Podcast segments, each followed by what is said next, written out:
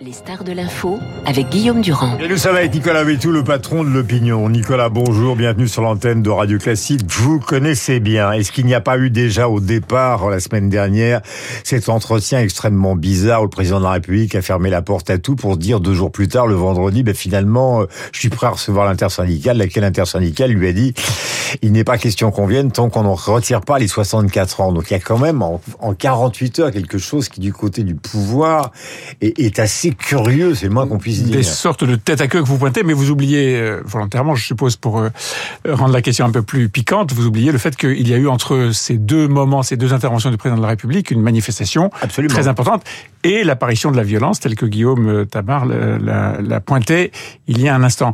Euh, moi je pense que l'intervention du président de la République mercredi dernier à TF1 et France 2 était indispensable. Il ne pouvait pas ne pas parler. Il rentrait dans une séquence qui normalement hmm. le tirait vers l'international, la réception de Charles III, le sommet européen, la réception de Charles III, puis un voyage en Chine. Donc il ne pouvait pas être absent hmm. et il ne pouvait pas dire grand chose d'autre que je maintiendrai. Mais mais voilà, il l'a probablement mal dit. En tout cas, ce qu'il a dit a été pris comme une provocation et a probablement amplifier ce qui s'est passé le lendemain. Donc est-ce que vous croyez ce matin, puisque maintenant nous avons bien une sorte de répartition des rôles, c'est-à-dire euh, Macron demande à Elisabeth Borne euh, qu'il va maintenir pendant un certain temps pour des raisons qu'on connaît, c'est-à-dire qu'il n'a pas du tout l'intention d'apparaître comme une sorte d'antiféministe avec le précédent d'Edith Cresson.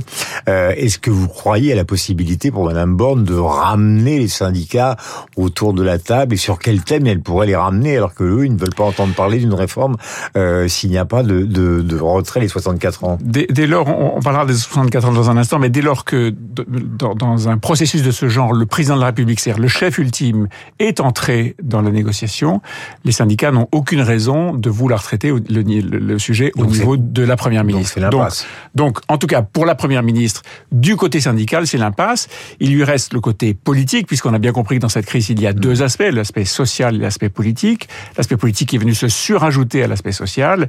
Euh, il lui reste l'aspect politique et je ne vois pas au nom de quoi Elisabeth Borne aurait aujourd'hui davantage les moyens de construire une majorité, même une majorité alternative, en prenant un peu de droite, un peu de gauche, au, gré des différents euh, projets de loi ou propositions de loi. Euh, je ne vois pas pourquoi elle aurait plus de succès à le faire aujourd'hui qu'elle n'en a eu au moment de la constitution de son premier puis de son deuxième mhm. gouvernement, c'est-à-dire au printemps et à l'été dernier. Euh, donc, de mon point de vue, et, et je comprends dans votre question que vous partagez cette analyse, Elisabeth Borne est condamnée à moyen terme. Vous évoquiez le précédent d'Edith Cresson, la seule femme première ministre à avoir précédé Elisabeth Borne. Il faut noter, et je le fais j'allais dire sans malice, mais vous comprendrez bien la force du symbole. Edith Cresson euh, a, tenu un certain nombre de jours, qui fait que le 3 avril prochain, la semaine prochaine, mhm.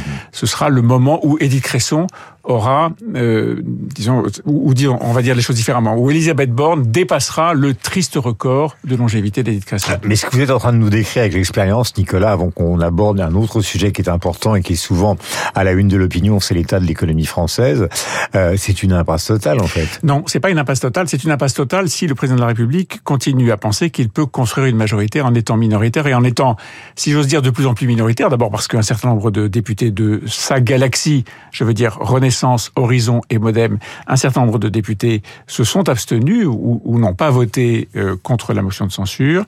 Euh, et donc il a perdu une partie de sa force majoritaire. Il serait balayé en cas de dissolution. Il serait balayé en cas de dissolution. Et donc c'est une impasse s'il continue à raisonner avec le même logiciel. Ce logiciel, c'était je suis le centre, je suis et de droite et de gauche, et je vais donc attraper quelques députés de droite à l'occasion d'un vote sur le nucléaire et quelques députés de gauche à l'occasion d'un vote sur les éoliennes.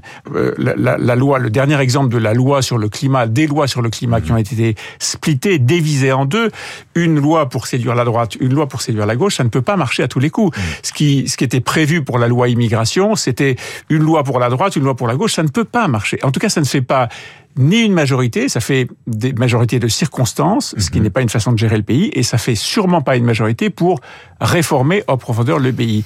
Et donc changer de logiciel pour le président, ça veut dire accepter l'idée qu'il doit construire une coalition et non pas bricoler des coalitions de circonstances. Mhm. Il doit co-construire. Et la seule force théoriquement disponible pour le fait, pour le faire. Je dis bien théoriquement, ce serait la droite, la droite républicaine. Pourquoi est-ce que c'est théorique Parce que est en miettes. Pour l'instant, ça n'a pas d'importance. Elle, elle est en miettes, mais elle est suffisamment nombreuse pour pouvoir co-construire. Qu'est-ce qu'il faudrait? D'ailleurs, un certain nombre de députés le demandent, de députés ou d'anciens députés, des figures. Ah, de, Marlex. Pas, pas, Olivier Marlex, mais Nicolas Sarkozy, par exemple, le demande. Il le demande ardemment, même depuis euh, avant l'élection présidentielle. Co-construire, c'est signer un accord de gouvernement, pas forcément sur la totalité des projets, mais sur un certain nombre de projets, et construire un gouvernement qui applique ce, cette politique. Euh, on a tous noté que dans, dans, dans, un pays comme la France, ne pas avoir de majorité, ça ne fonctionne pas. Sauf, alors il y a le précédent de Michel Rocard, et, et je suppose que vous avez bien sûr la mémoire de ce qui s'est passé avec Michel Rocard, oui. avec des motions de, des, des 49.3 à l'appel, si oui, j'ose dire. Sauf que la minorité de, de, de, Michel Rocard était une toute petite minorité. Autrement dit, il, il avait quasiment la majorité oui. absolue. Et il, il fallait débaucher quelques voix seulement, pas des dizaines de voix. Et ça change tout. Quand il faut débaucher des dizaines de voix, alors on est virtuellement dans ce qui se produit aujourd'hui, c'est-à-dire une impasse. Euh, L'état de l'économie française. Je, petite remarque au passage, c'est vrai que quand même il y a à l'intérieur des LR beaucoup de gens, je parlais de Marlex tout à l'heure, qui ne sont pas du tout sur la ligne Sarkozy, qui considèrent qu'ils n'ont pas du tout Bien envie d'être une force d'appoint. Emmanuel Macron, il l'a encore répété dans l'émission de France 2 l'autre jour. Et qui pense qu'il ne faut pas sauver quelqu'un qui coule. Voilà. La question est de savoir s'ils couleront avec. La question donc, euh, j'y reviens, c'est l'économie française. Disons qu'il y a deux versions qui circulent parmi les économistes que vous croisez. Il y a la version qui est celle de la dette abyssale, et il y a la version qui est euh, le triptyque, le chômage est à 7%, euh, les investissements étrangers reviennent en France. J'allais ajouter la dette abyssale, le commerce extérieur qui est dans un état déplorable. Donc au fond, euh, on en est où exactement? Parce que là, euh, il n'y a aucune raison que les manifestations ne s'arrêtent, en tout cas jusqu'au vote, ou pas le vote, mais l'arrêt du Conseil constitutionnel. Donc vous avez plutôt l'impression qu'on est en train de pencher vers quelque chose euh, qui est très inquiétant, comme par exemple le secteur de la restauration, dont les chiffres d'affaires sont en train de dévisser totalement, ou est-ce que vous avez le sentiment qu'on a quand même une chance de passer le cap? Je parle pour économiquement. Euh, ouais, entre ces deux France ou ces deux États de la France que vous que vous décrivez, euh, je pense qu'il y a il y a une différence fondamentale et surtout un péché originel. Le péché originel, c'est dans cette réforme des retraites d'avoir occulté le fait principal qui est que la France a besoin de faire travailler davantage les actifs, davantage en temps, davantage en durée et donc plus tard. Pourquoi est-ce que c'est essentiel? Parce qu'il faut lutter contre les déficits.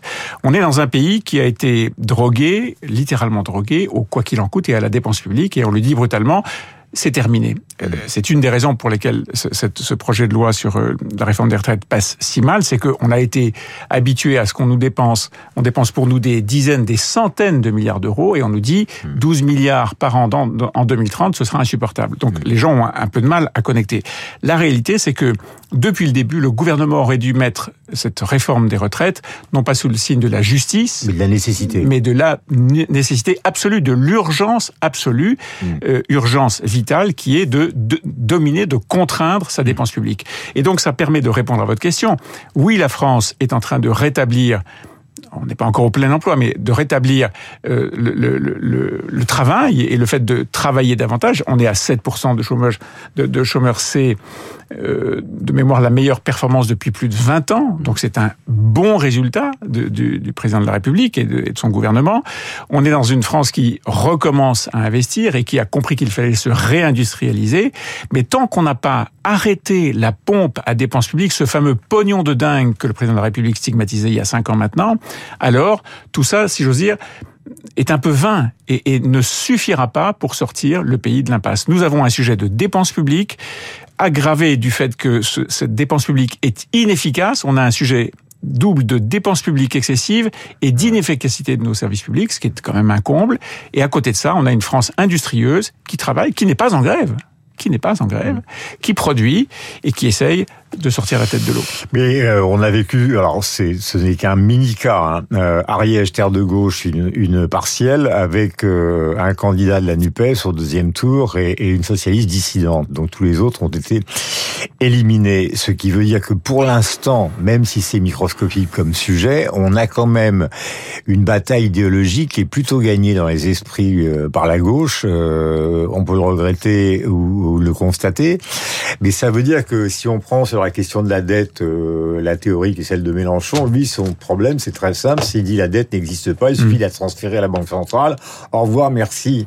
Et si c'est ce que pense la majorité des Français, à savoir qu'il y a de l'argent magique et qu'il suffit de transférer à la Banque centrale les dettes en France, euh, le raisonnement logique que vous tenez risque, si c'est un raisonnement inverse qui est dans la tête des Français, ça va être curieux. Bah, vous avez raison de dire qu'il y a un travail de d'éducation de, de, et, et de, de, reformatage des, des, des, cerveaux, en tout cas face à ce qu'est la dette publique. Mais je pense que c'est assez simple. Hein. Tous ces gens qui euh, tirent la langue et qui, euh, le 25 du mois, euh, n'ont plus d'argent et, et, doivent se serrer la ceinture, ils vivent comme l'État français. Et donc, on peut dire à tous ces gens-là qui pensent qu'on peut dépenser ce qu'on n'a pas, est-ce que vous-même, dans votre ménage, vous dépensez ce que vous n'avez pas? Non. Ou alors vous vous endettez un petit peu, mais à un moment, votre banquier, c'est-à-dire nos créanciers, ceux qui nous prêtent à l'extérieur, nous disent vous disent à vous ménage et nous disent à nous français stop.